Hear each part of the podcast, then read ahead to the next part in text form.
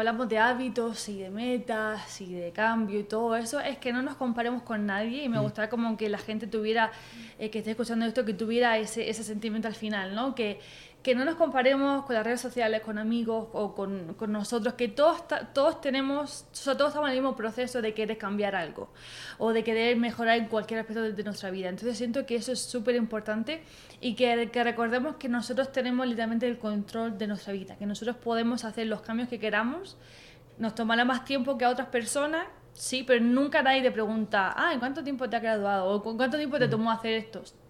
Si lo has hecho o no, eso es lo, lo, lo, lo que, lo que cuenta, ¿no? Entonces...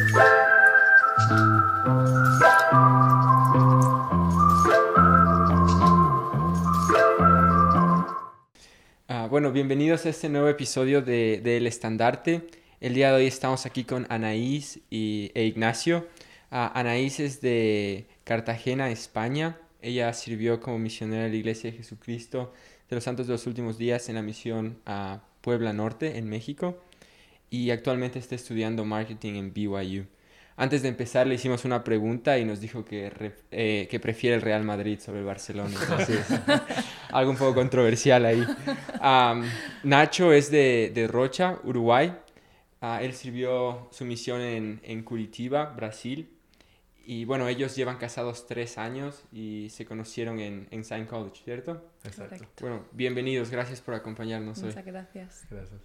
¿Verdad? Muchísimas gracias por estar, sé que son súper ocupados, así que apreciamos el tiempo de... Siempre lo reconocemos mucho, apreciamos un montón el tiempo de las personas que vienen a acompañarnos acá en el estandarte. Pero estaba pensando, eh, justo antes de, esta semana, mientras nos, nos preparábamos y me preparaba para hablar de Hábitos Atómicos, el libro, que este episodio seguramente salga al aire, va a ser de los, el último episodio del año o el primero del siguiente año. Entonces me parece súper interesante el tema, porque el libro se basa en, en, los hábitos que tenemos y en los cambios que podemos tener en, en nuestra vida. Y creo que el fin de año, el principio de año, generalmente estamos como, quiero cambiar mi vida, quiero cambiar mis metas, analizamos lo que hicimos el año anterior, ponemos eh, metas de año nuevo y a la primera semana empezamos a fallar. Eh, entonces me parece súper interesante que, que, podamos hablar de este tema. Una coincidencia súper buena.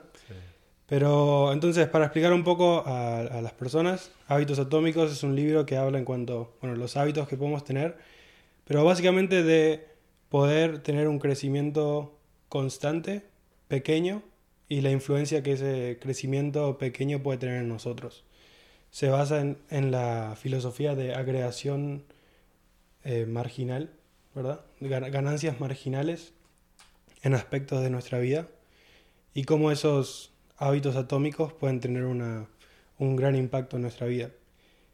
Y para empezar la conversación, uno de los primeros conceptos que James Clear habla en el libro y los cuales quería hablar es que muchas veces sobreestimamos el valor o la importancia de los cambios drásticos en la vida y subestimamos la importancia de estos pequeños hábitos, pequeñas cosas que hacemos con constancia y, con cosas. Pensamos que para cambiar tenemos que hacer un cambio de la noche a la mañana, un cambio súper drástico, pero muchas veces o muy pocas veces debería ser así. Entonces no sé qué pensaban en cuanto a eso, qué querían comentar. Ah, bueno, a mí me gusta mucho En el primer capítulo específicamente habla bastante en cuanto a no fijar metas, sino centrarnos en el sistema. Y creo que es algo que está relacionado a lo que tú mencionabas. No es tanto ah, lo grande, lo que nosotros vemos lejos que queremos lograr y lograrlo de un segundo a otro y es lo que marca el éxito, sino generar un sistema de, de hábitos, de cosas pequeñas que hacemos cada día ah, para poder llegar a lograr esto, pero al, al, llegar nos daremos cuenta que no fue un evento de, de un segundo, de la noche a la mañana, sino un, un proceso basado en, en, la repetición de un sistema. Sí, no, ah, me encantó la introducción, la verdad, porque yo justo estaba pensando en eso. Como en Año Nuevo todos pensamos, bueno, este año al gimnasio cinco veces a la semana, estudiar ocho horas al día y trabajar y todo eso, ¿no? Pero generalmente que pasa un mes y ya dejamos el gimnasio, pagamos por tres meses de gimnasio y usamos solo un mes, ¿no? Este, yo creo que nos pasa a todos. Pero sí, como Darío estaba mencionando, es mejor enfocarse en sistemas, ¿no? En cosas pequeñas que nos van a ayudar a alcanzar lo que queremos. Si lo que queremos es ir al gimnasio cinco veces a la semana, nos tenemos que enfocar en cosas más pequeñas, más fáciles de alcanzar, que nos van a ayudar a, a conseguir esa meta indirectamente, ¿no? Y es interesante porque sí, por lo general nosotros siempre queremos alcanzar algo a largo plazo, ¿verdad? O sea, no creo que nunca queramos hacer un cambio solo para un día. No, me voy a esforzar muchísimo, voy a hacer un plan para que solo pase, para que solo sea un, un evento eh, corto, ¿no? Por lo general queremos siempre alcanzar algo a largo plazo, por ejemplo, lo más típico es perder peso, ¿no? O, o, al- o llegar a la universidad y lograr esto. Entonces, por lo tanto, siempre es un proceso y nunca, casi nunca, se va a alcanzar algo de, de la noche a mañana. Quizá podremos alcanzar ese objetivo, pero nunca lo vamos a mantener. Exacto. Entonces, si queremos realmente alcanzar algo a largo plazo, la base es hacer cosas pequeñas, como habéis dicho, sistemas y todo eso, para que podamos seguir manteniendo esas metas y ese cambio que hemos hecho a largo plazo, que sea un estilo de vida y que no solo sea algo eventual, ¿no? algo, de, algo específico. Excelente. Yo creo que ya cubrimos bastante de los conceptos más importantes del libro, así que si la gente está viendo, me imagino que ya está interesada. Pero eso es muy cierto. Algo que él eh, comenta al principio del libro, él pone un gráfico, de hecho quiero, ojalá lo, pongo, lo podamos poner en el Va video, lo voy a poner, voy a poner de alguna manera, pero él pone un gráfico porque él explica que eh, los hábitos eh, son el interés compuesto del desarrollo personal y la superación personal. Y él explica por qué. Porque muchas veces esperamos que el progreso sea eh, lineal, ¿no? que, que la, la función, digamos, sea lineal. Y en realidad, muchas veces es exponencial, no es una parábola. Y muchas veces al principio no notamos el progreso cuando vamos haciendo pequeños cambios. O sea, en el, cambio de- en, el, en el ejemplo de perder peso, esperamos, no sé, en una semana perder 20 kilos y, y si lo podemos hacer con una dieta muy extrema, lo vamos a perder, pero como, como decían ahí, lo vamos a, no lo vamos a mantener, o sea, porque no, no cambiamos nuestra identidad o nuestros hábitos, sino que hicimos un cambio repentino nomás. Y él explica, de hecho da el ejemplo, que si tenemos un, progreso de 1% por día, a través de un año vamos a ser 37 veces mejores. Y en cambio, si por excusas, por racionalizar, eh, por empezar a, pensar de otras maneras, empezamos a tener malos hábitos y empezamos a ser peores un por ciento por día, después de un año, en este gráfico, ¿no? Llegamos a bordear el, el 0% de- del progreso. Entonces ahí podemos visualizar un poco más el impacto tan grande que estos pequeños hábitos pueden tener en nosotros. Sí. Y en realidad, para poner un poco en contexto lo del interés compuesto, un ejemplo en cuanto a esto, es que, por ejemplo, si tú inviertes 10 mil dólares 30 años atrás a 7% de interés, o sea que ese dinero crece 7% al año, si tú lo inviertes y no haces nada más, o sea, si tú solamente pones 10 mil dólares, en 30 años vas a tener 40 mil dólares, lo cual está bien. Pero si tú aplicas lo del interés compuesto, lo de volver a reinvertir, lo de colocar lo que habías ganado, volverlo a poner, si tú haces eso, en 30 años terminas con 174 mil dólares. Lo interesante es que lo mismo sucede con los hábitos. Si nos enfocamos en invertir, en colocar un pequeño hábito encima del otro, al año el crecimiento es exponencial, no es, no es lineal. Excelente. No sé si algo en cuanto a eso. Ah, en cuanto a eso específicamente no. Pero eso me- va a lo siguiente, de que él en este gráfico pone que muchas veces, y es lo que mencionábamos un poco antes, de a veces empezamos con un hábito nuevo, una meta nueva, incluso con ese estallido de motivación que tenemos a veces, es difícil mantenerlo, porque no vemos los resultados. Y él llama a, a esta, en esta parábola, él llama, hay una parte que se llama el Valle de la Decepción. Y está lo que es la meseta del potencial latente, si no me equivoco es exactamente así como él lo llama. Y él da este ejemplo, dice, si estamos en una habitación que está en 25 grados eh, de Fahrenheit y tenemos un, un cubo de hielo, creo que es Fahrenheit el ejemplo que él da, eh, va a estar frío y va a estar así. Si pasamos a 26 grados va a seguir igual, 27 grados va a estar igual, 28, 29, 30, 31.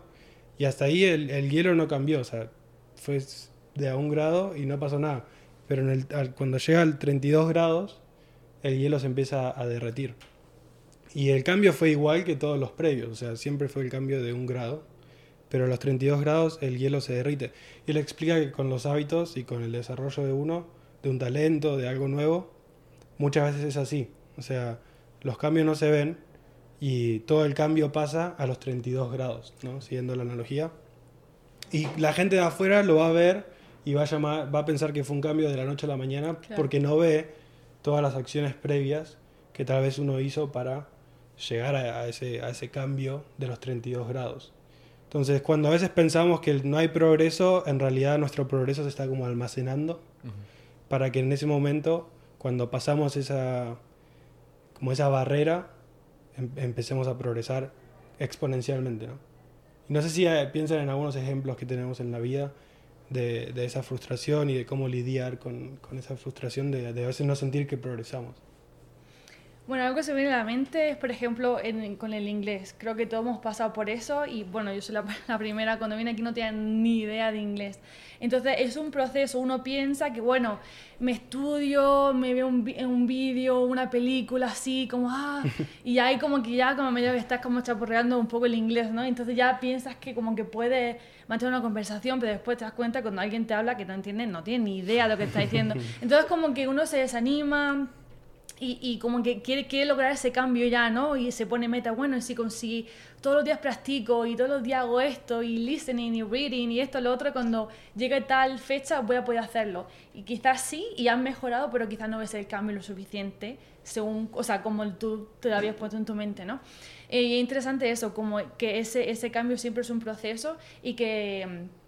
y que es por medio de la práctica y, la, y de la diligencia que, que, que vienen eso, esos cambios, ¿no? Y que a lo mejor las personas, quizás después de ciertos meses o algo así, te ven, hablar, te, te ven hablando inglés, o como cualquier otro ejemplo, y piensas, ah, wow, mira, antes no sabía nada y mira ahora, ¿no? O sea, que, que, que, bien, lo, que bien lo habla, cualquier cosa así.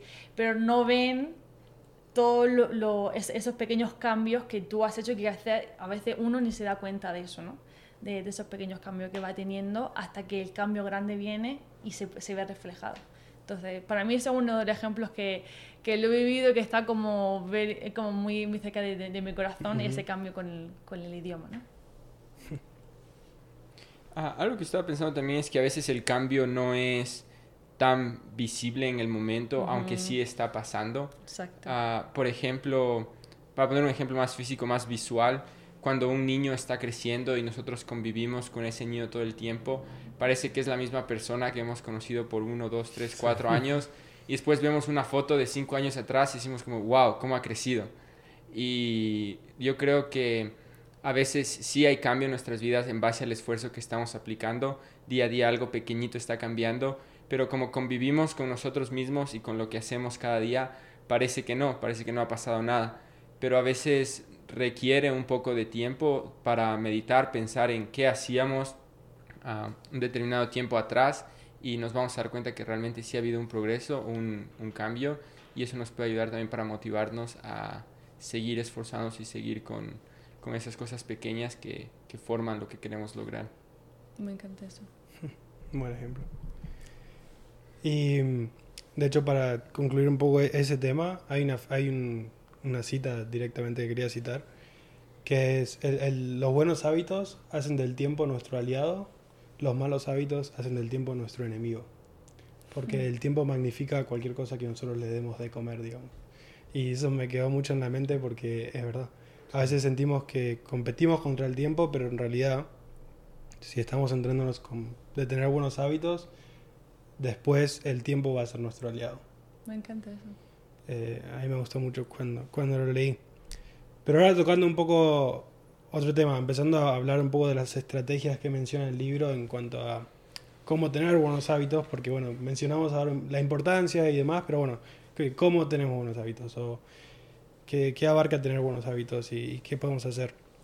Y una de las primeras cosas que James Clear menciona es una de las cosas que mencionó Darío, que es no enfocarse en las metas, sino enfocarse en los sistemas. Y para dar un poco de contexto a qué se refiere el autor con esto, porque capaz uno dice, no hay que tener metas, y la gente dice, no, como que no hay que tener metas. claro, pero él dice que las metas son buenas para fijar un, un rumbo, ¿no? Pero después no solo tenemos que enfocarnos en las metas, sino en el sistema, en el proceso que nos va a llevar a cumplir esa meta. Porque él dice que si nos enfocamos mucho en, en las metas, como tenemos una mentalidad de resultados primero, hay ciertos problemas que, que salen a la luz. Y quería hablar de alguno de esos temas. El, el primero que él menciona es que los ganadores y los perdedores tienen las mismas metas. No sé si Nacho recordás qué es lo que él menciona en el libro en cuanto a eso. No, especifica eso no. Que él menciona que, mm, por ejemplo, en las Olimpiadas, lo- tanto los ganadores como los perdedores, todos van con la meta de ganar una medalla de Claro, oro, ¿verdad? Ninguno va con la meta de perder. Claro, exacto. Hoy voy a perder. Pero al fin y al cabo, ¿qué es lo que hace la diferencia entre el que gana y el que no la gana? O sea, todos fueron con las mismas metas.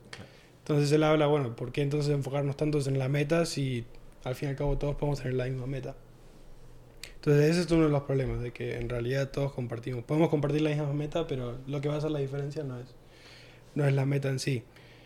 Y lo que él menciona el siguiente problema es que alcanzar una meta es solo un cambio momentáneo.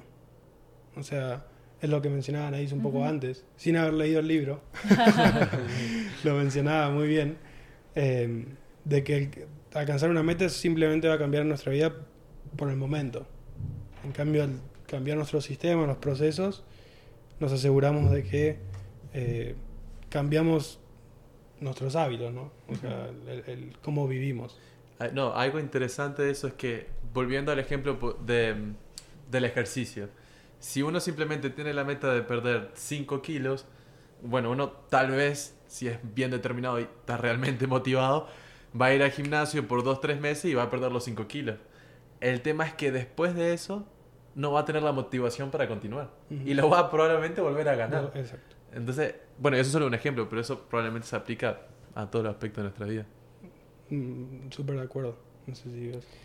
No sé si tienes esto ah, para más adelante, pero me gustan las cuatro cosas que él menciona que debemos preguntarnos a nosotros mismos ah, cuando estamos intentando ah, cambiar nuestro comportamiento. Y él dice que debemos hacer que las cosas sean obvias, atractivas, fáciles y satisfactorias. Y me gustaría tal vez tocar un poco más en estas cuatro cosas y hacer la pregunta por qué piensan que estas cuatro cosas, y según lo que, lo que está en el libro, por qué estas cuatro cosas son, son importantes al momento de cambiar nuestro comportamiento. Yo puedo. Eh, no, que en realidad. Y no, empezando por la parte de hacerlo obvio. Y eso es algo que este, yo he intentado aplicar mucho en casa, entonces tal vez a nadie está de testigo. Pero, por ejemplo, una de mis metas era comer más fruta desde que vine aquí a Estados Unidos, ¿no? Y en casa yo. O sea, porque yo miraba para atrás y pensaba, pero yo en casa comía un montón de fruta, o sea, todos los días una tangerina, una naranja, algo comía. Pero llegué aquí y dejé de comer. O sea, la compraba, la ponía en la heladera y, la fruta se me podría. tenía, cuando limpiaba la heladera, toda la, la fruta ahí toda, toda fea. Pero entonces, ahí está el principio de hacerlo obvio. Si quería comer más fruta, mi problema era que la estaba comprando la fruta y metiéndola al fondo de la heladera. Entonces tenía el chocolate y la fruta hacia atrás. Entonces al final nunca iba por la fruta. Entonces lo que empezamos a hacer con Anaís es ponerla en algún lugar visible. Al lado del microondas o en algún lugar donde la podamos ver. Y eso ha hecho realmente que o sea, la cantidad de fruta que comemos ha aumentado. Entonces, y eso lleva a otros resultados. Y aquí volvemos al exponencial. El hecho de comer un simple cambio de lugar de donde pones la fruta va a hacer que te tornes con el tiempo un poco más saludable por comer más fruta. Y ahí eso se continúa adicionando, adicionando y acabas teniendo resultados mayores que uno no esperaba. No, Yo es. creo que son esos, esos pequeños mm, detalles de, o sea, pa- parece una tontería, ¿no? sé, simplemente cambiar el objeto que quieres utilizar o que quieres consumir, cambiarlo de lugar, en un lugar donde sea visible, que lo, que lo veas seguido, por ejemplo, el agua. Eh, si, si quieres eh, beber más agua, bueno, cómprate quizá una botella de agua, ¿no? Algo que, o sea, que puedas rellenar a cada rato, que no solo sea un vaso de agua, una botella que puedas llevarte a todos sitios. Y por- puede parecer una tontería, pero bueno, si te la vas a llevar a un sitio, quizás te motive el que sea un color que te gusta o un diseño que te gusta, porque ya la llevas contigo, es como que estás como orgulloso de tu botella de agua, ¿no? Pues, son, son cosas pequeñas, pero que te hacen que, hacen que te motiven más a lograr eso, que- eso que, que quieres alcanzar, ¿no? Entonces son pequeños detalles y pequeñas estrategias que tienes que pensar. Bueno, ¿qué puedo hacer diferente, ¿no? O ¿Qué puedo hacer para que me llame más la atención? Interesante que ella mencionó el segundo punto que es hacerlo atractivo, Hacerlo ¿no? atractivo. No, y yo testifico la botella de agua. Me pasó, de hecho, el año Sí. pasado me compré una botella de agua que me encantó y empecé a beber Ajá. mucha, o sea, como algo ah, interesante que, que me pasó, pero sí, funciona. Sí. funciona. No, y en realidad hablando de eso, hacerlo atractivo también, o como que te guste, que algo que te llame la atención y que una de las cosas que a mí me gusta invertir dinero, a pesar que como soy estudiante no tengo tanto dinero, estoy en proceso de crecimiento, eh, me gusta invertir en buena ropa de gimnasio, porque me gusta que, o sea, me, o sea, que... O sea, me quiero poner la ropa. Y como me quiero poner la ropa, me fui al gimnasio. Y más que nada, cuando le compro ropa a Anaí, me, me, me esfuerzo para comprar una ropa que sé que le va a gustar en cuanto al gimnasio. ¿no? Normal también, pero en cuanto al gimnasio, le, le dedico un poco más porque sé que va a tener otros frutos también. No, y eso, o sea, cuando tú te ves bien y te gusta la ropa que llevas, uno se siente más poderoso. O sea, digamos, o sea, yo voy al gimnasio y voy con, un, con un una ropa que me queda bien y que me gusta. O sea, que se quite la gente, que me... O sea, que porque voy con todo. Ahora, cuando tú te sientes mal, cuando no te gusta o con cualquier otra cosa, no tiene la misma motivación. Si tú vas a estudiar en un lugar donde no te gusta, no, no vas a estudiar de la misma forma. Ahora, si te pone una buena luz, si quizá te pone, no sé, algún, alguna vela, al- algo como pequeñas eh, claves o algo así que te motiven a hacerlo, o sea, eh, vas, eh, va a ser como más likely como que, que puedas, que, o sea, que, que estudies, exacto. Entonces, No, es totalmente de acuerdo y eso es lo, lo poderoso, digamos, de, como lo llama él, el, el diseño del entorno, ¿no? el diseño de nuestro entorno para favorecer estos, estos comportamientos o estos hábitos que nosotros podemos tener. De hecho, de que yo lo leí, empecé a... Quería hacer más ejercicio o quería forzarme a hacer más ejercicio y del, del que ya hacía.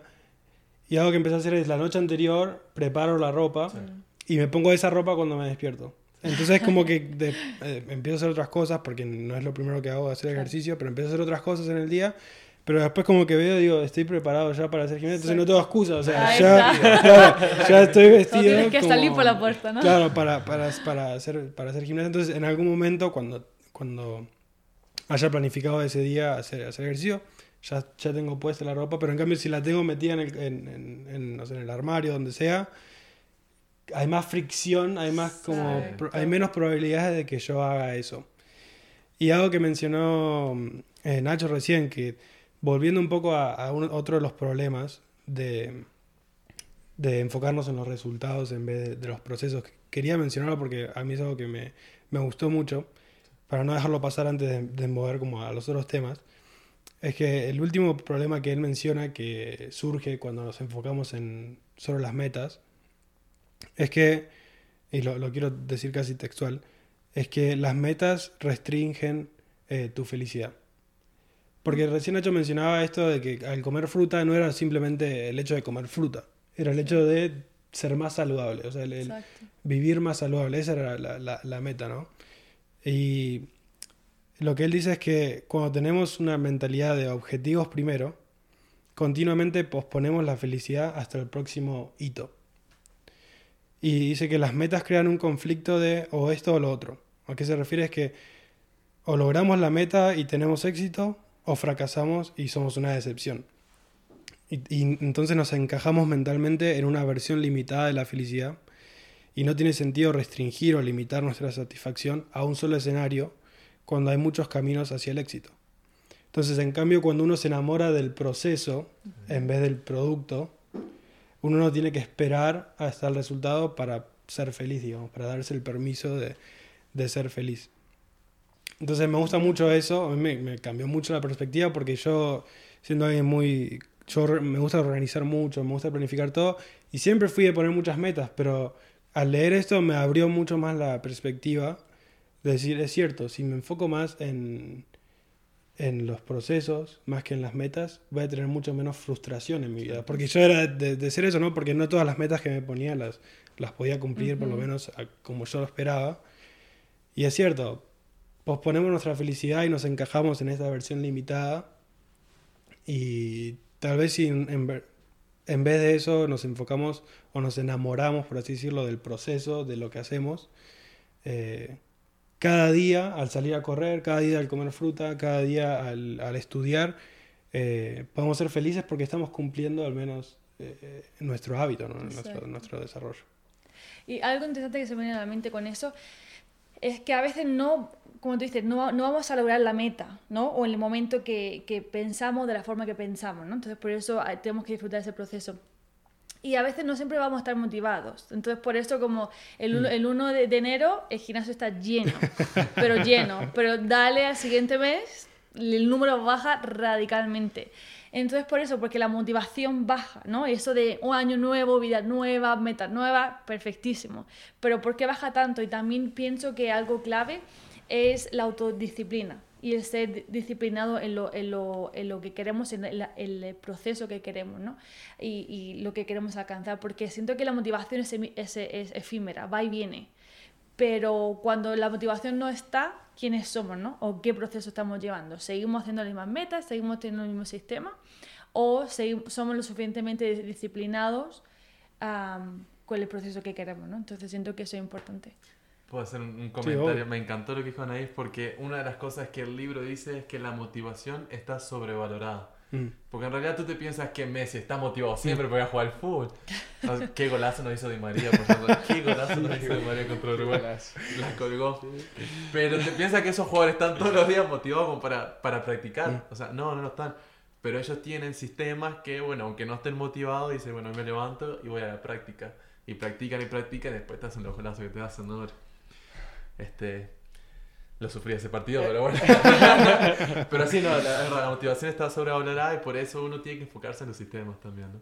Y porque ellos también son parte de ti, o sea, es parte de quién eres. Yo creo que eso cuando te conviertes en ese proceso y, y como, como decías, cuando empiezas a comer saludable y cuando disfrutas ese proceso, ya te levantas por la mañana y ya es automático porque, es, porque cambias tu persona, cambia como tu ser, cambia tu comportamiento y no solo cambia las acciones, ¿no?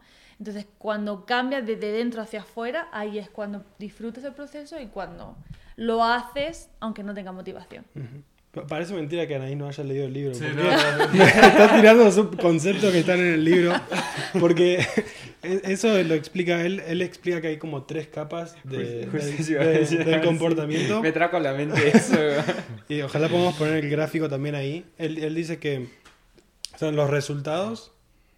eh, se me olvidó el, el del medio. Los procesos, procesos. y adentro la identidad. Y que a veces nos, nos, nos enfocamos en cambiar el, el resultado, después los procesos y, después, y eso va a cambiar nuestra identidad en algún momento. Pero si nuestra, nuestra mentalidad cambia, a primero cambiar nuestra identidad y luego eso va a alterar nuestros procesos para lograr un resultado. Exacto. Eso puede cambiar mucho. Y el ejemplo que él da, para que se entienda, porque sé que es medio abstracto hablarlo así, él dice, por ejemplo, si alguien quiere leer libros, la meta no es leer un libro, la meta es llegar a ser lector, un lector. Exacto. Y ese es, para mí es el ejemplo perfecto porque, bueno, si uno cambia esa identidad, o sea, decir, bueno, yo a, a partir de ahora quiero ser alguien que lee, o sea, un lector. Entonces la meta deja de ser, voy a leer un libro, sino yo soy un lector. Entonces, bueno, si soy un lector, ¿qué voy a hacer? ¿Cuál es el proceso? Bueno, no sé, leer todas las noches. Y al hacer eso va a cambiar el resultado, que es, no sé, leer una cantidad de libros por, por semana, por, por año. Y eso me, me, me ayuda a entender mucho más el, el, el impacto que puede tener esto, ¿no? De tener una mentalidad de identidad primero y resultados como resultado, ¿no? De, de eso. Pero vos estabas pensando también en eso. No, eso iba a decir. Perdón, es que justo me hizo pensarlo, me hizo pensar lo mismo. Me iba a lo mente y pego de una lo que tenía ahí.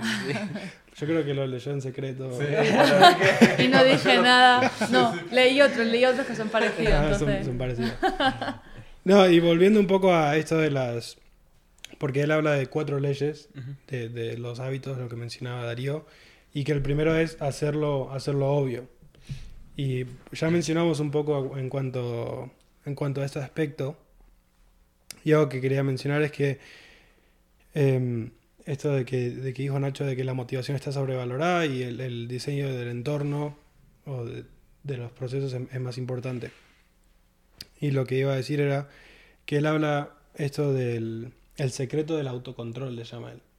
Y dice que las personas disciplinadas, un poco lo que mencionábamos recién, las personas disciplinadas eh, son mejores para estructurar sus vidas de una manera que no requiere o no requiera una fuerza de voluntad y autocontrol heroico hacer las cosas. En otras palabras, pasan menos tiempo en situaciones tentadoras. Las personas con mejor autocontrol suelen ser las que menos necesitan usarlo. Y dice, y sí, la perseverancia, el valor y la fuerza de voluntad son esenciales para el éxito, pero la forma de mejorar estas cualidades no es deseando ser una persona más disciplinada, sino creando un entorno eh, más disciplinado.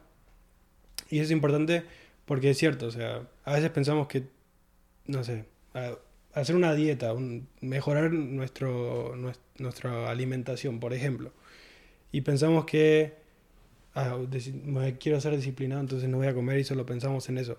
Pero también es importante, como mencionaba el ejemplo de Nacho, no sé, poner la fruta más visible que, no sé, un pedazo de chocolate. Y entonces si pasamos menos tiempo expuesto a estos gatillantes eh, que nos pueden llevar a, los hábitos alimenticios un poco malos, eh, es más fácil. O sea, no requiere autocontrol, no, no requiere que lo usemos porque vamos a estar menos expuestos a, a la tentación, digamos.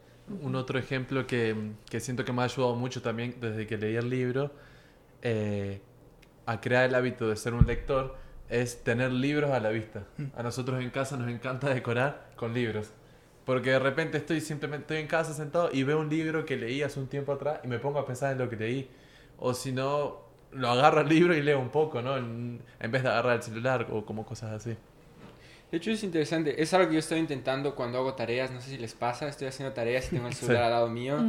Y llega una notificación que ni, ni me interesa, pero igual lo tomo, lo abro y, y me quedo ahí unos 5 minutos. Después, oh no, la tarea otra vez y lo dejo ahí otra vez. Entonces lo que he estado empezando a hacer es, tal vez está a la misma distancia, pero lo pongo dentro de mi, de mi mochila y me olvido del celular completamente. Entonces yo creo que eso es, eso es algo básico para hacerlo más fácil para no tener que estar enfrente de esa tentación. Y volviendo un poco al, al ejemplo de las, de las frutas, eh, con el tema de hacerlo satisfactorio, yo creo que si queremos comer más saludable, compramos lo que nos gusta, ¿cierto? Compramos la fruta que más nos gusta y tal vez la mejor forma de empezar. O empezamos haciendo las cosas que nos gustan y empezamos a construir en base a lo que, a lo que disfrutamos y lo que nos trae uh, satisfacción. Eso es súper importante y me encanta eso porque a veces uno se empeña tanto en conseguir algo de una forma tan específica que nos olvidamos de disfrutar. A, lo mejor queremos conseguir algo relacionado con a lo que nos gusta, ¿no? Por ejemplo, creo que eh, estoy siendo un poco pesada con el mismo tema, pero siento que quizás es, lo, es lo, lo, más, lo, primero que se, se, viene a la mente, lo de hacer ejercicio, ¿no? No, quiero adelgazar ¿no? O quiero aumentar de, ay, perdón, quiero aumentar de peso, o quiero más, cualquier cosa así. Y uno se, se empeña, voy a, voy a levantar pesas. A lo mejor no te gusta levantar pesas. Mm. Entonces, ¿por qué tienes que hacerlo? Porque lo ves en Instagram, porque lo ven, o porque la gente te dice que lo tienes que hacer, porque tu alrededor lo hace. Haz algo que disfrutas. Si te apetece bailar, baila. Si te apetece hacer high fitness, zumba o no sé, cualquier otra cosa así. Entonces, haz algo que, o un deporte, jugar al, al tenis, algo que te haga moverte. Entonces, a veces nos empeñamos tanto en hacer las cosas de una forma tan específica o una dieta tan específica que nos olvidamos de hacer lo que nos gusta y que quizás nos trae el mismo resultado. Entonces, creo que hacer algo que nos gusta de la forma que nos gusta hace totalmente la diferencia. Y de hecho, para, para, para, hablar en el mismo tema, antes de, irnos a otra parte, estaba pensando en, en, en que a veces nosotros uh, queremos igual hacer un cambio, uh, como mencionamos al principio, de la noche a la mañana. Por ejemplo, un niño que tal vez no le gusta mucho comer las verduras, a veces los padres quieren ponerle un plato lleno de verduras enfrente y, y te lo comes. y no te paras hasta que te lo comes. Pero algo que estaba pensando y algo que he visto que, que mis padres hicieron con, con, con, mis hermanos, conmigo y también uh, he visto que otras personas lo hacen, es empezar a mezclarlo en la comida con pequeñas porciones, empiezan a, a familiarizar los niños con el sabor y aunque, aunque no crean a largo plazo, se familiarizan con el sabor, les empieza a gustar y después tal vez sí ya pueden comerse la verdura como tal que al principio no hubiera pasado pero es un proceso de, de, ir cambiando esos hábitos poco a poco, familiarizarse con lo que estamos haciendo, con lo que queremos lograr, con el ambiente y y vamos a llegar, yo creo, a ese, a ese resultado final. Súper importante. Y eso está muy relacionado a esta segunda ley que él menciona que es ha- hacerlo atractivo a nosotros, o sea que cualquier hábito que hagamos tiene que ser atractivo, como mencionaba Anaís. Para nosotros, porque si no, no, no tiene sentido que lo hagamos, o sea, estamos haciéndolo, no sé, por deber, por un deber inventado por nosotros. Eh, y y no, no va a ser bueno. Y para explicar un poco por qué es tan importante hacerlo atractivo, por qué tiene tanto impacto, él explica y da un ejemplo que a mí me parece muy interesante porque es un tema que a mí me atrae mucho, especialmente en los días que vivimos hoy, porque se ve mucho. Y él habla que en la sociedad en que vivimos hoy en día, vivimos rodeados de versiones de la realidad altamente diseñadas con el fin de ser más atractivas. Y él da ejemplos, él dice, no sé, en tiendas hay maniquíes con caderas eh, súper eh, exageradas para, para que la ropa quede como me- mejor. En las redes sociales eh, hay un montón de filtros. Y no solo eso, sino que uno es expuesto a una cantidad de me gustas y comentarios que en la vida real no es posible. O sea, acá en mi casa yo no puedo recibir la cantidad de me gusta o de como feedback que uno Ujú. recibe en las redes sociales. Eh, y lo mismo con, no sé, un- una revista o cualquier comercial de productos, eh, las modelos, modelos o modelos masculinos, femeninos, lo que sea, eh, tienen filtros, se editan, hay, hay luces, hay Photoshop y lo que muestran realmente es una versión muy exagerada de la realidad, lo que hace que eh, nuestro cerebro eh, se, se vuelva loco. Como en- básicamente lo que él dice es que nuestro cerebro eh, entre en un ciclo de hábitos eh, que no es natural. Y él lo explica, y eso es el tema que a mí me interesa mucho, es que para uno entender por qué esto, esto tiene tanta influencia en nuestro cerebro es por la, la dopamina, que es el... ¿Qué sería? ¿El químico? El- el- Hormona. la hormona, Hormona. perdón, eso. La hormona que tiene nuestro cerebro, que libera nuestro cerebro al experimentar placer. Y él explica que nuestro cerebro tiene más circuitos neu- neuronales dedicados a anticipar el placer que para experimentar el placer mismo. Por eso muchas veces es más importante la- el anhelar o el querer algo que el, el experimentar la, la experiencia en sí, en sí propia. Y por eso tiene tanto impacto nuestros deseos en los hábitos que tenemos. Porque no vamos a hacer algo que no queramos hacer.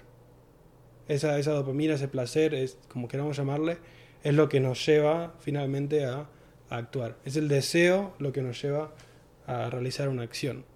Pero quería comentar un poco en eso. Sé que no es, no es tan relacionado, pero ¿cómo ven ustedes ese impacto de estas versiones exageradas de la realidad? Eh, y un poco de lo que comenta él, ¿no? En cuanto a la importancia de eh, el, el deseo, el querer, el querer hacer las cosas y cómo eso nos lleva a actuar. Yo creo, este. A mí, eso de la dopamina, la verdad que me encantó. Porque son cosas que muchas veces no podemos controlar. Porque es algo que nuestro cuerpo naturalmente hace, ¿no? Y lo que vemos en, en las redes sociales están hechos para que. Porque, o sea, la gente que crea eso, las empresas que crean eso saben de la dopamina, saben cómo funciona, saben cómo ellos pueden utilizar eso en su ventaja para que continuemos consumiendo sus productos. Entonces muchas veces eso hace que vayamos en contra de lo que nosotros queremos o hagamos algo que realmente no es lo más eficiente. Lo bueno es que siempre hay alternativas. Siempre mm, hay otros medios que también causan dopamina que son buenos. Un ejemplo que, mm, que es muy interesante es, por ejemplo, la pornografía. El tema de la pornografía, el hecho que sea tan viciante, es porque al, mirarla, nuestro cuerpo genera esa dopamina. Pero, y eso crea un hábito con el tiempo, porque nosotros lo, con- lo- lo- o sea, lo Ujú. queremos, queremos continuar experimentando, lo queremos llegar a ese punto, a ese nivel de dopamina. Pero la buena noticia es que hay otras cosas que generan el mismo nivel de dopamina. A veces requieren un poco más de esfuerzo y, o sea, por ejemplo, meditar. Meditar genera el mismo nivel de dopamina que lo que la pornografía puede generar. El hacer ejercicio, salir a correr, el comer saludable. Entonces son cosas que si uno juega con eso y dice, em, bueno, mi cuerpo me está pi- pidiendo dopamina.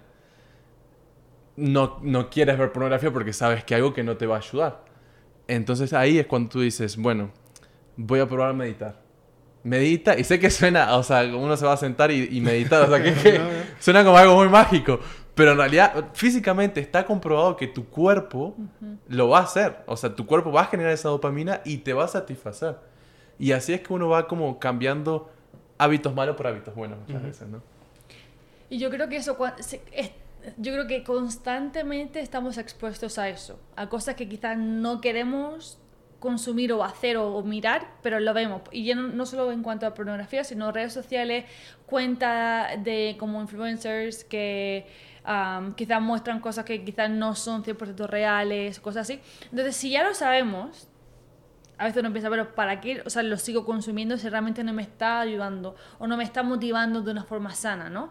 Entonces yo creo que es ver a, a- en todo, esto es un ejemplo, ¿no? A todo, eh, ver todos tus followers y empezar a borrar cuentas que realmente no te están ayudando. Entonces, es, yo creo que analizar tu alrededor y las influencias que tú tienes son claves para, para tú poder seguir con, el- con ese progreso o con esa meta que tú quieras o, o eso que tú quieres conseguir.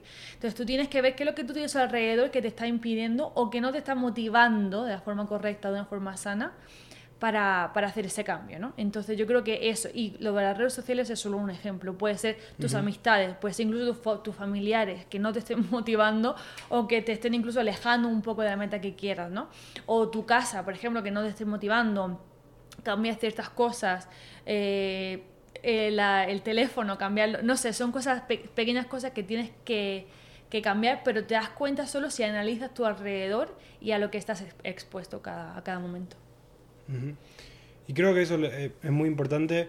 Tal vez resumiendo, es el más que nada. Porque tal vez las personas lo- nos ven y dicen, ah, entonces tengo que dejar de usar redes sociales. No, o sea, hay muchas Claro. cosas positivas de, de las Claro, redes claro. sociales.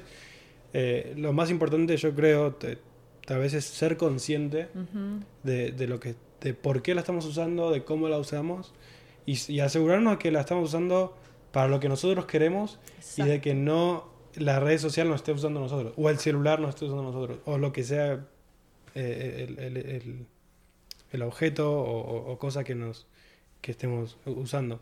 Total. porque y yo me doy cuenta de eso porque yo había dejado bastante las redes sociales y ahora que empezamos el estandarte a fuerzas tenía que, que, que- que usarlo o sea porque eh, para, para ver qué, qué podemos mejorar etcétera no y me di cuenta que al, al- no sé cada vez que chequeaba Instagram la verdad es que a veces perdía más tiempo del que del que debía porque como mencionamos las redes sociales están diseñadas para eso usan nuestras debilidades y tal vez perdemos más tiempo del que, del que necesitamos. Entonces, algo que empecé a hacer es, cada vez antes de entrar a Instagram o a Facebook o, o a YouTube, digo, bueno, ¿para qué lo voy a usar?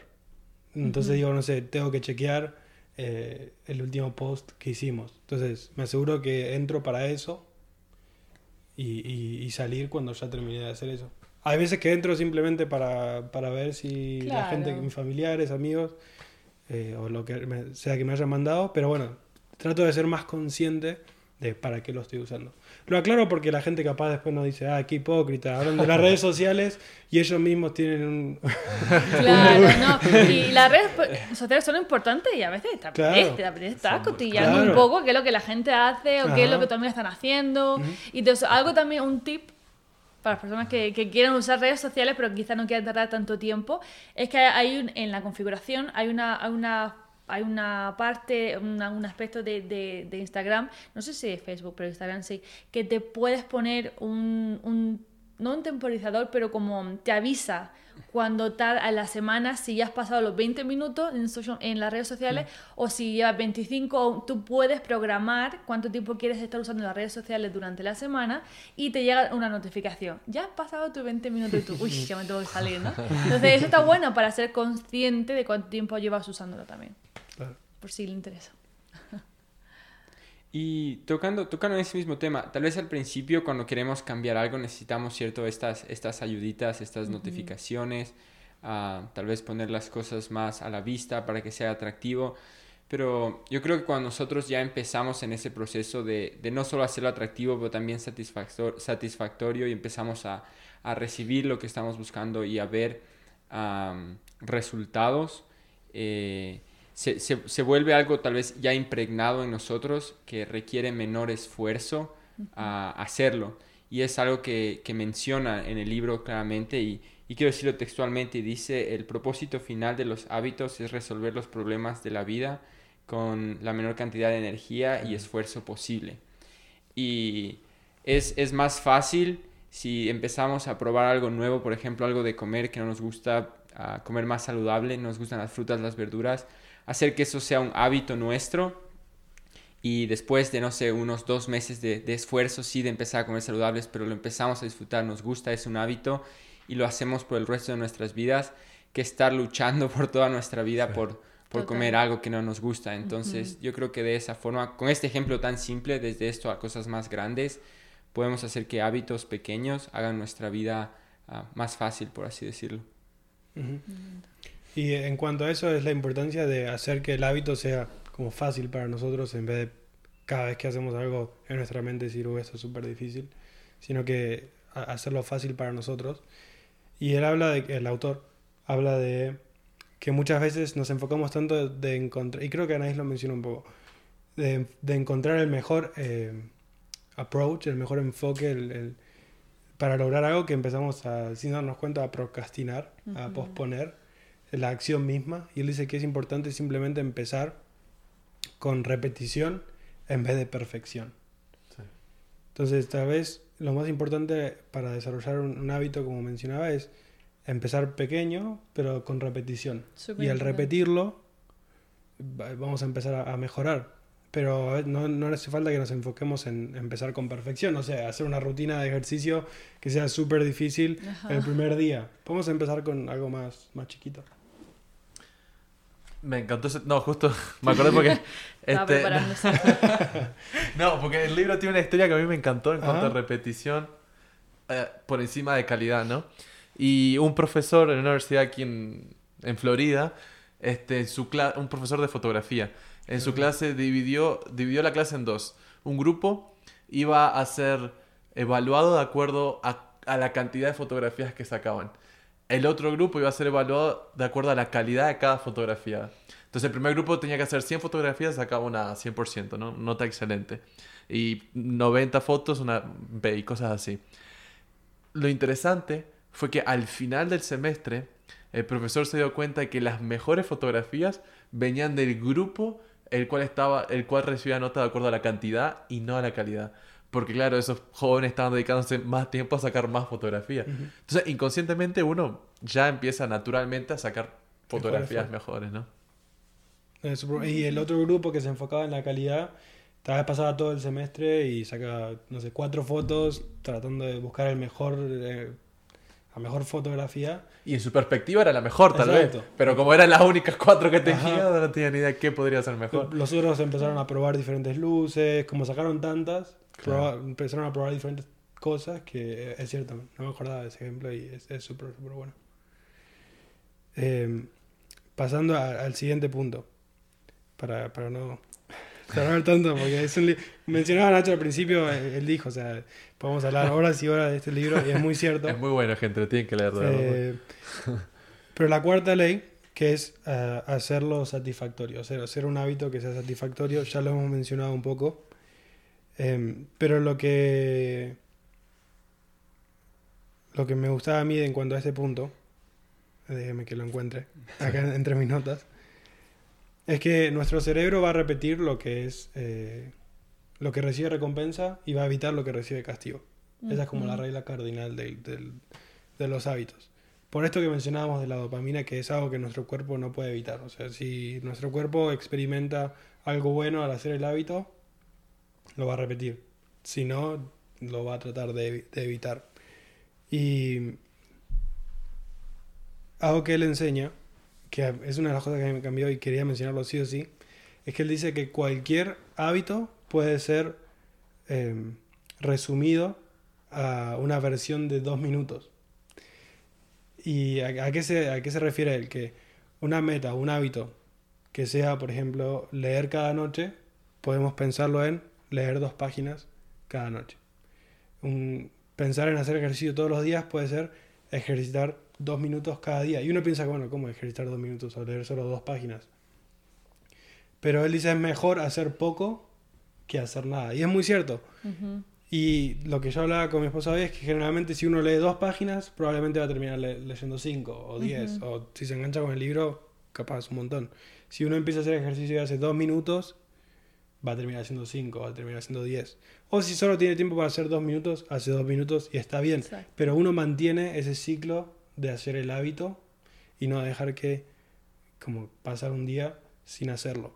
Y es algo que en lo, que he estado tratando de enfocar un montón, porque es cierto, hay días que es la realidad. O sea, tenemos más tarea de lo normal, o surgió algo, nos visita un familiar. O sea, tantas razones por las cuales nuestra rutina puede verse afectada. Pero asegurarnos, bueno, dos minutos todos tenemos para hacer cualquier cosa. Y al enfocarnos en eso, hace que se vea más atractivo el hábito, se vea más simple, más fácil y sea más satisfactorio para nosotros. Exacto. Y no sé, a mí me cambió mucho, me ayuda un montón a, leer más, a hacer más ejercicio, a todos los hábitos que estoy tratando de tener. Eso a mí me ayuda un montón. Y ahora que, que dijiste eso, hace poco leí una cita que decía que si no tienes tiempo para hacer algo es porque no es tan importante para ti mm. o porque no están tus prioridades. Y fue como, fue como, al principio dije, eso no es verdad. dije, no, porque hay tantas cosas que no hago porque no tengo tiempo, pero es eso, si no tengo tiempo para hacer una hora, tengo tiempo para hacerlo dos minutos, por lo menos, ¿no? O tengo tiempo para dar una vuelta o correr por aquí. Nacho es muy bueno con eso, la verdad.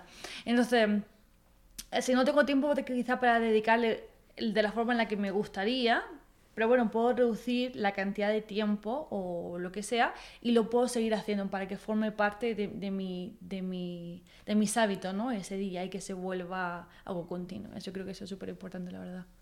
Y también siento que las personas perfeccionistas tienen, este, un grande problema con eso, porque quieren hacerlo de una forma tan específica o como ellos piensan que dejan de hacerlo simplemente porque no cumple sus expectativas, ¿no? O de la forma que ellos quieren. Entonces, puede ser un problema para muchos, la verdad. Y yo quiero remarcar nada más, me gusta, a mí me gusta mucho el, el, título en el capítulo 11 que habla de eso y, y dice, camina lentamente pero nunca hacia atrás. Y no sé, yo creo que este es un error que yo he cometido mucho en mi vida y es como, si no lo voy a hacer bien, mejor no lo hago. Claro, sí. y es algo que yo, yo he pensado muchas veces, en muchas ocasiones, pero uh, yo creo que sí debemos esforzarnos por hacerlo lo mejor posible pero tenemos que estar conscientes cuál es nuestra posibilidad y empezar a, a, un ritmo que realmente no nos vaya a, a, perjudicar a largo plazo. Por ejemplo, una persona que nunca ha hecho ejercicio dice, quiero hacer ejercicio una hora. Sale a trotar una hora y llega, llega muerto, vomitando y, y, ¿qué va a pasar el siguiente día? Dice, no, tuve una experiencia fatal, no voy a querer hacer ejercicio nunca más, entonces voy a dejarlo pero ¿qué tal si lo que mencionamos, dos minutos, cinco minutos, y eso va a ir aumentando progresivamente, sí o sí? Entonces, ah, nos trae no solo uh, un... No, no, nos da solo un... Uh, no nos trae provecho solo a largo plazo, pero también en ese momento y nos va a ayudar a, a construir estos, estos hábitos. Y un comentario antes de, de cambiar quizá de tema, algo que, que dijiste que me, me gustó mucho que creo que es importante que hagamos es siempre, o sea, que nosotros no vamos a continuar haciendo algo que no nos provoca placer o, que no, no o, con lo que no nos sentimos exitosos, ¿no? Si no tenemos una buena experiencia, no lo vamos a repetir, porque no nos ha gustado, porque no lo hemos disfrutado, ¿no? Entonces, algo que, eh, que aprendí, la verdad, mucho con, con, con Nacho, es siempre tener un premio al final de algo que te requiere esfuerzo, ¿no? Si vas al gimnasio, después, bueno, quizá comete algo que te gusta, ¿no? O sea, y no vamos con, y no me refiero quizá a un donut o algo así, tipo, con un chocolate, pero quizá una cena, dentro de que sea saludable si es lo que tú quieres, pero que algo que te guste, ¿no? O, o un que tenga un premio, por ejemplo, la, la proteína, si, si, comes proteína, de un sabor que te guste y le puedes poner un poco de chocolate arriba. No sé, hacerlo divertido, pero que, se, que asocies hacer el ejercicio con algo al final que te, que te motive, que te guste. Entonces termina y ya lo asocias como, ah, bueno, fue difícil, pero me estoy tomando mi, mi proteína, o no sé, o después de cenar tengo un helado, o tengo algo así pequeño que te hace sentir bien. Entonces yo creo que eso es súper importante, porque si haces ejercicio, terminas reventado, y no tiene nada más que hacer y dices tú, lo que acabo de hacer no me sirvió de nada, ¿no? No, y yo creo que en ese caso, por ejemplo, en el ejemplo de hacer ejercicio, eh, o sea, que te comas un chocolate después de hacer ejercicio tampoco está tan mal. Si eso te, te da placer, si eso te da alegría, si eso te motiva a que al otro día corras o hagas ejercicio, está bien, no está mal. Porque al final de cuentas, si tú comparas las ganancias, probablemente quemaste más calorías de las que comiste. Esperamos, si no, tal vez habría que cortar la porción del chocolate. Pero, o sea, como ir como analizar, ¿no? Analizar como de acuerdo. Bueno, tal vez mi recompensa no es, no es lo mejor para cumplir la meta, pero me va a ayudar a continuar con, con A este hábito. plazo. Y a la larga puede tener un resultado mayor que el haber comido eso o algo así. Total. No, y eh, hablando de hacer ejercicio, pero algo que, que hago cuando puedo, porque a veces simplemente hago ejercicio sin hacer nada, pero eh, no sé, el año pasado me acuerdo en pandemia, estando en cuarentena simplemente en mi casa, muchas veces quería ver series en Netflix y entonces trataba de hacer ejercicio mientras miraba la serie. Ujú. Entonces me ayudaba a hacer ejercicio y también mirar series, que es algo que me gusta. Pero tal vez si solamente, que no está mal, ¿eh? no está mal sentarse a ver series, no, no estoy diciendo eso, pero a mí me, me sentía mucho mejor al hacer las dos cosas juntas porque es como matar dos pájaros de un tiro, ¿no? Sí. Total. No sé si está mal esa expresión, matar dos pájaros de un tiro, no sé si alguien me- es una expresión nomás. O sea, es una expresión, pero no vas a matar ningún pájaro. Aclaro, aclaro por la duda. Eh, pero realmente, y hoy en día, por ejemplo, a mí me gusta mucho mirar eh, partidos de fútbol y me toman, o sea, hay semanas que si hay muchos partidos, Champions, eliminatorias, todo, miro mucho, entonces me di cuenta de eso y para no sentirme tan improductivo, también hago ejercicio ese día mientras estoy mirando el partido y en el entretiempo tal vez me voy a correr. Entonces, eh, por lo menos a mí personalmente eso me ayuda porque hago dos cosas al mismo tiempo y eh, al mismo tiempo me genera eso, ¿no? O sea, hago ejercicio y al mismo tiempo me recompenso porque digo, bueno, si hago ejercicio, mi- miro el partido o miro una serie o lo que sea. Y no, y algo interesante que dijiste, por ejemplo, en el entretiempo salgo a correr. Eso es una manera perfecta de crear un hábito, porque tu, tu cue, tu señal de hacer el ejercicio es este, el entretiempo. O sea, termina el partido, termina el tiempo y dices, bueno, ahora es tiempo de correr. Claro. Inconscientemente tu cuerpo va a empezar a pedirte eso. Y, y yo la verdad, yo creo que es una excelente idea, la verdad. O sea, hacer dos cosas. Por ejemplo, una meta, hacer ejercicio y hacer otra cosa que te guste también al mismo tiempo. No creo que, que sea un problema ninguno, verdad. Lo, lo malo es que cuando me junte con amigos a comer una picada o así, en entretiempo digo, "Pero muchachos, Ya vuelvo, ya ya no está, Momento, no se fue". Una vuelta. Bueno, tal vez en vez de pedir al delivery que traiga la pizza, te la vas a ver Voy a recogerla, ¿no? Ese es el, el único tema. Pero creo que ahí, ahí marcamos casi todos los, los temas. Como para no- no- la verdad es que resumimos muy bien el libro. Quiero aclarar a las personas que no piensen que resumimos todo el libro. Entonces que vayan a leer el libro si es que les interesó el tema. La verdad es que a mí me gustó mucho, a mí me lo recomendó Nacho. Lo tenía en mi lista, porque es de esos libros que creo que casi todos tenemos en, en la lista. Pero no lo había comprado, no- no- lo tenía ahí como para leer en algún día y cuando me lo recomendó Nacho, eh, porque la realidad es que lo venía invitando a Nacho, lo quería tener en el podcast y él me sugirió hablar de eso y yo dije, listo, hablemos de eso. Y lo leí y realmente fue uno de los mejores libros que leí este año. Eh, entonces lo, lo recomendamos altamente. No sé si eh, querían mencionar algo en cuanto al libro o relacionado, como para ir cerrando algo que quieran. Yo sí quería comentar que, que algo importante cuando hablamos de hábitos y de metas y de cambio y todo eso es que no nos comparemos con nadie y me gustaría como que la gente tuviera, eh, que esté escuchando esto, que tuviera ese, ese sentimiento al final, ¿no? Que, que no nos comparemos con las redes sociales, con amigos o con, con nosotros, que todos, todos tenemos, o sea, todos estamos en el mismo proceso de querer cambiar algo o de querer mejorar en cualquier aspecto de, de nuestra vida. Entonces siento que eso es súper importante y que, que recordemos que nosotros tenemos literalmente el control de nuestra vida, que nosotros podemos hacer los cambios que queramos, nos tomará más tiempo que a otras personas, sí, pero nunca nadie te pregunta, ah, ¿en cuánto tiempo te has graduado? ¿O con cuánto tiempo te tomó hacer esto? Si lo has hecho o no, eso es lo, lo, lo, lo, que, lo que cuenta, ¿no? Entonces, que podamos tener esa, motivación y, esa y esa esperanza de que podemos cambiar y que estamos aquí literalmente para cambiar y que sí se puede. Que no nos comparemos con los demás y que por medio de, de esas cositas pequeñas que hemos, que hemos comentado, esos pequeños como consejos, podemos literalmente de cosas pequeñas hacer grandes cambios en nuestra vida. Entonces, que si la gente puede hacerlo, no hay nadie que realmente no pueda.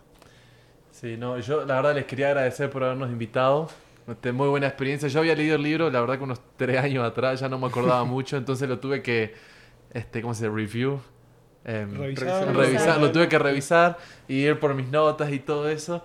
Y fue interesante porque, o sea, cuando lo estaba leyendo digo, ah, mira, de aquí fue donde aprendí eso y por eso estoy haciendo eso hoy en día. O sea, me empecé a dar cuenta de sistemas que creé sin darme cuenta por haber leído el libro tres años atrás y que hoy en día los continúo, los continúo siguiendo. Entonces, realmente lo que el libro enseña es verdad y si uno lo aplica, uno va a poder tener ese crecimiento exponencial y va a po- poder conseguir sus metas. Y como yo comentó aquí, eh, fue un resumen. De verdad que hay muchos temas, hay muchas historias, muchas cosas espectaculares en el libro. La verdad que se lo recomendaría a todos este, que lo lean cuando tengan un minuto y que, y que bueno, que, empie- y que empecemos a analizar nuestros hábitos, que empecemos a analizar lo que hacemos en el día a día y, y ver qué cosas podemos mejorar, ver qué cosas podemos agregar a nuestras vidas que, que nos van a ayudar a conseguir alcanzar lo que realmente queremos, que, o sea, que sea graduarnos, que sea hacer ejercicio, que sea estudiar más, que sea trabajar, que sea ser más productivo, ser mejor padre, ser mejor hermano, primo, lo que sea. Realmente esto uno lo puede aplicar en cada uno de los aspectos de, de nuestras vidas. No, no tengo nada No, más que decir. No, yo quería agradecerles por- Agradecer, por, sí. por estar acá, en verdad. Eh, ha sido súper buen episodio, a, a mi, a mi gusto. Ojalá la gente lo pueda, lo pueda apreciar también. Eh, para cerrar, yo quería decir solo dos cosas, especialmente porque dijimos que iba a ser el último episodio del año o primero, que vamos a fallar. O sea, vamos a fallar al hacer hábitos, al, al tratar de hacer cosas. También que nosotros no somos perfectos, por más que hemos comentado en base a cosas que aprendemos, que estamos tratando de hacer, eh, pero fallamos eh, así como, como todos, ¿no? Y un consejo que él, que él da es, bueno, no fallemos dos veces. O sea, si fallamos un día, bueno, el otro día tratar de simplemente volver, porque nunca es el primer error el que nos saca de carril, digamos, sino es la espiral en la que entramos cuando empezamos a, a dejar de hacer las cosas que nos hacen bien. Porque cuando fallamos más de una vez, dos veces, tres veces, se empieza a generar otro hábito. Ujú. Y Total. para literalmente cerrar, era algo que comentó Anaís eh, antes, que es, es una cita que, de, que él da, y la voy a leer eh, textualmente, que dice, no es necesario que desarrollen los hábitos que todos les dicen que desarrollen. Elijan el hábito que mejor se adapte a ustedes, no el más popular. Existe una versión de cada hábito que puede brindarle alegría y satisfacción. Encuéntrenlo. Los hábitos nos deben gustar para que se mantengan. Las personas quedan tan atrapadas en el hecho de que tienen límites que rara vez hacen el esfuerzo necesario para acercarse a ellos. Entonces solo quería cerrar con eso para motivarnos a todos, a nosotros y a, a la gente que pueda escucharlo. Y eso, eh, que encuentren las cosas que les hagan bien a, a cada uno. ¿no?